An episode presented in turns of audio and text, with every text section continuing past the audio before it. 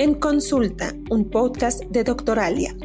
Es un espacio de confianza con invitados expertos que hablarán de todos los temas referentes a tu salud y bienestar, respondiendo las dudas más comunes que tenemos como pacientes. Suscríbete a nuestro canal de YouTube y Spotify Doctoralia-México y síguenos para recibir notificaciones de cada nuevo episodio. Este podcast es únicamente de carácter informativo y no representa una opinión y recomendación por parte de Doctoralia, por lo que te recomendamos consultar con tu médico. Bienvenidos a este tercer capítulo, Conciencia del Autismo. Mi nombre es Melissa Jauregui y en conjunto con Héctor Maceda, quien colabora conmigo en Doctoralia, seremos sus anfitriones en el día de hoy. En este episodio estaremos hablando sobre el autismo, aprovechando que el 2 de abril se conmemoró el Día Mundial del Autismo y es poco lo que se sabe de esta condición. Por eso hoy queremos hablar de ella para tener una mejor comprensión de sus características, de las necesidades y para tener una mayor integración de las personas que lo viven. Bienvenido, Héctor. Gracias, Melissa, por la bienvenida. Y como dato importante, se considera que la incidencia de autismo a nivel mundial es de 3 a 6 niños o niñas de cada mil existiendo cuatro veces más probabilidades de aparición en los varones que en las mujeres. Eso sí, sin distinción de razas, nivel socioeconómico o área geográfica. Si hablamos de México, en el 2016, según la Secretaría de Salud del Estado de México, se hizo el primer estudio de prevalencia del autismo y los resultados arrojaron que al menos uno de cada 115 niños tendría esta condición. Es decir, el 1% de todos los niños de México, que alrededor son 400 mil en esa época, tienen autismo, siendo un número muy importante y que no se debe dejar de lado. Y para hablar más sobre este tema, tenemos la presencia del especialista de salud, el doctor Michel Gutiérrez Ceniceros. Él es pediatra y neurólogo pediatra de profesión con más de 10 años de experiencia y ha estado implementando protocolos de investigación en temas de neurodesarrollo, dentro de los que se encuentra el trastorno del espectro autista. Para agendar cita con él, lo pueden encontrar a través de nuestra plataforma de Doctoralia México. Bienvenido, doctor Michel. Eh, viendo estos números, es alarmante la poca información que hay de esta condición y de cómo puede ser manejada en un entorno familiar. Primero que nada, queremos saber cómo está usted el día de hoy y segundo, ¿verdad? ¿Qué nos puede contar en su experiencia de forma muy general? ¿Qué tal? Muchas gracias. Primero que nada, dar las gracias a, doctor Alia por esta invitación y efectivamente, para hablar de un tema tan importante y relevante en los últimos años, creo que la, la prevalencia que nos has contado por sí mismo habla de la importancia que se tiene de este trastorno del neurodesarrollo. Y efectivamente la concientización es algo que es muy relevante y de lo que todos nosotros como equipo médico estamos sumamente interesados e involucrados. Ahora, eh, me gustaría, si ustedes están de acuerdo, en, describir un poco qué es un trastorno del espectro autista. Sí, claro. Creo que es muy importante tener una idea clara de entrada. Eh, el trastorno del espectro autista se encuentra dentro de los trastornos del desarrollo.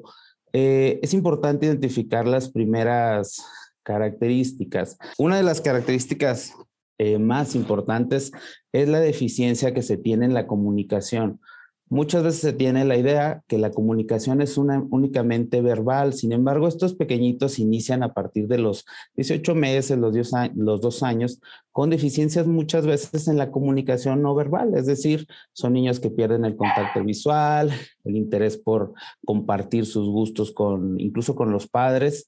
Y otro eh, es el patrón repetitivo y restrictivo de la conducta, del comportamiento. Son niños que son ciertamente inflexibles para cambiar de actividades, tienen intereses muy peculiares. Y aquí lo importante no es tanto esta, eh, este interés, sino las respuestas que tienen cuando tratamos de introducirlos en otros escenarios fuera de su interés.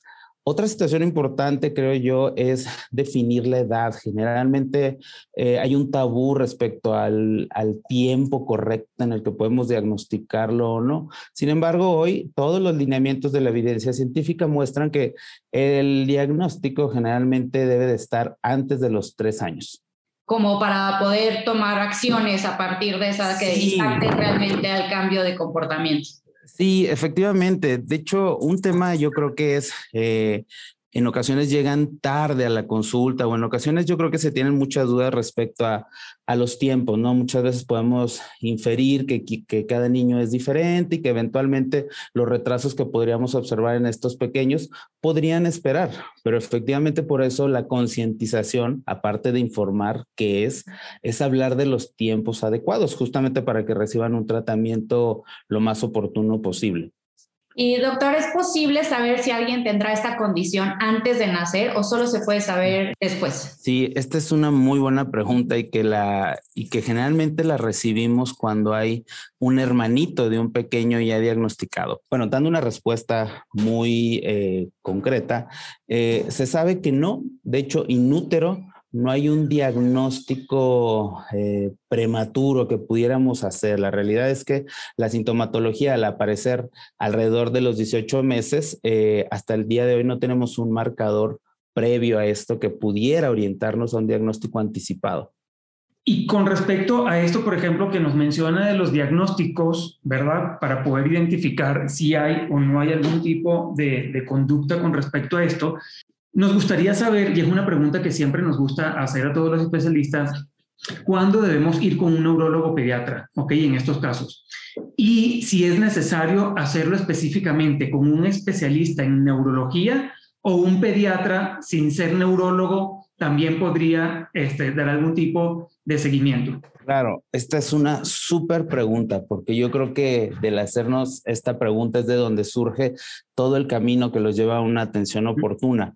Eh, ¿En qué momento podemos eh, sospecharlo? ¿Cuándo es el tiempo correcto? La realidad es que hasta hace unos años eh, la idea que se tenía es que era a partir de los tres años. De hecho, parte de lo que nos enfrentamos en el día a día es esta idea de que no podemos hacer una consideración de este diagnóstico si el niño es menor a la edad que les acabo de comentar. Ahora, hoy se sabe que en cuanto empieza a haber algún síntoma que sugiera una falla en el lenguaje particularmente y en la conducta social, es momento de que nos empecemos a, a preguntar, ¿qué quiere decir? Si habláramos de los síntomas más frecuentes y tempranos que en general se encuentran es aquel niño que ha logrado habilidades de lenguaje y eventualmente va perdiéndolas. De hecho, es muy común que nos digan, es que mi pequeño tenía un volumen de palabras y al día de hoy ya no dice nada. Yo creo que ese es uno de los indicadores principales. La segunda es esta pérdida de interés por compartir intereses y algo que nosotros denominamos intención comunicativa. ¿Qué quiere decir?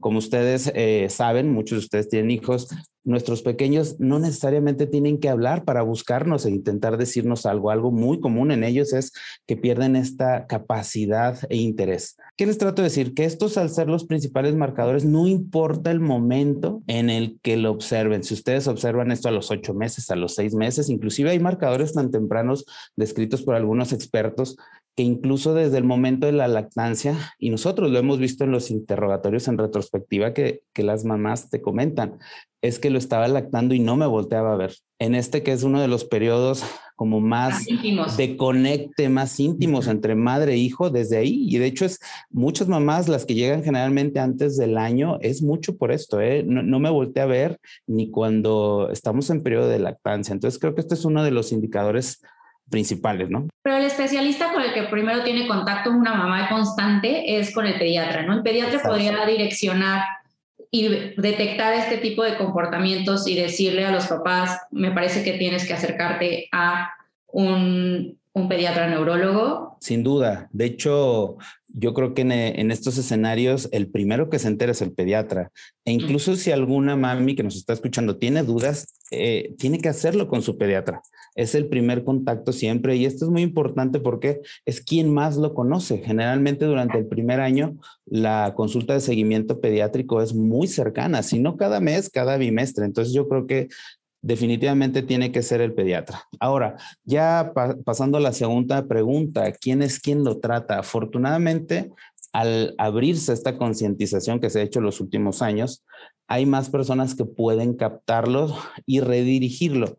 Hay eh, en ocasiones dudas de si es el psiquiatra infantil o el neurólogo pediatra. La realidad es que los dos estamos capacitados para hacer el diagnóstico y el tratamiento. ¿Por qué? Porque en un escenario ideal, sabemos que el manejo es multidisciplinario y muchas de las ocasiones lo capta el psiquiatra y amerita una valoración por nosotros y viceversa. Sí, o sea que vendría siendo como un trabajo en conjunto. claro, claro, y yo creo que hay, que transmitir ese mensaje porque la realidad los pequeñitos con, con autismo tienen muchas caras, muchos ángulos y nosotros les decimos, el equipo multidisciplinario sin duda ofrece desde su perspectiva lo mejor para que el pequeño avance más rápido. A través de Pregunta el experto, que es la sección en la página de Doctoralia en donde los pacientes pueden hacer preguntas a los especialistas totalmente anónimas, nos llegan muchas preguntas de automedicación. En un entorno familiar, ¿cómo se puede tratar el autismo? ¿Nos podrías compartir, Michelle? Sí, sí, creo que de entrada, eh, como medida de seguridad, siempre tenemos que recordarles que la automedicación solo pone en riesgo a los, a los niños, ¿no? Eh, yo creo que ese sería el primer mensaje que quiero transmitir. Ahora, ¿cómo, ¿cómo manejarlos en casa? Generalmente el manejo es guiado. La mayoría del manejo en casa es a través de técnicas y recomendaciones conductuales, que para esto eh, quien las emite son los psicólogos expertos o el psiquiatra o el neurólogo experto en estos temas. Ahora, otra realidad a la que nos enfrentamos, y yo creo que los papás en ese ímpetu y ganas de, de aprender más por sus hijos es que muchas veces reciben información que no necesariamente es la adecuada a través de foros, a través de, de la web inclusive, eh, inclusive nos han llegado pacientes con recomendaciones de, pues no quiero decir medicaciones, sino remedios caseros, herbolaria, eh, algunos otros tipos y, la realidad es que no hay nada, no hay nada probado. Ese es un tema. Yo creo que en un tema del desarrollo tan importante deben de acercarse a su pediatra o a, o a nosotros por la seguridad de su hijo. Es un tema que la sobreinformación podría perjudicar eh, la ejecución de un buen diagnóstico y de, un cambio realmente que impacta el beneficio del niño. Sí, definitivamente. Yo les digo, hay muchos grupos de, autoayuda eh, de padres con niños con autismo que desde luego son importantes porque acompañan y, dan guía, pero también dentro de eso hay que tener cuidado con las recomendaciones. Por eso siempre sugerimos que se, se acerquen al equipo médico. Sí, y justo eh, con, con, todo este boom de información que hay, que pues tenemos esa mala costumbre de que cuando tenemos algún síntoma o vemos algún comportamiento, lo primero que hacemos es ir a Internet y ver, ¿no? Que es la peor práctica que pueda haber en estos temas. Si, por ejemplo, en la casa llegamos a ver que un niño tiene esta discapacidad o esta falta de aprendizaje o de, de interés podríamos decir que ya tiene un autismo o definitivamente si hay una diferencia entre un autismo a una discapacidad cognitiva. Claro, esta también es una excelente pregunta y voy a tomar yo creo que los dos principales ejemplos. El trastorno del espectro autista tiene varios diagnósticos diferenciales. Eh, es importante, por mencionar alguno, es un trastorno por déficit de atención, donde incluso la inatención es tan fuerte que impacta en el contacto social, en el contacto visual y algunas ocasiones semejan algunos rasgos. Ahora, respecto al perfil cognitivo, eh, tenemos pequeños con autismo con un perfil cognitivo muy alto.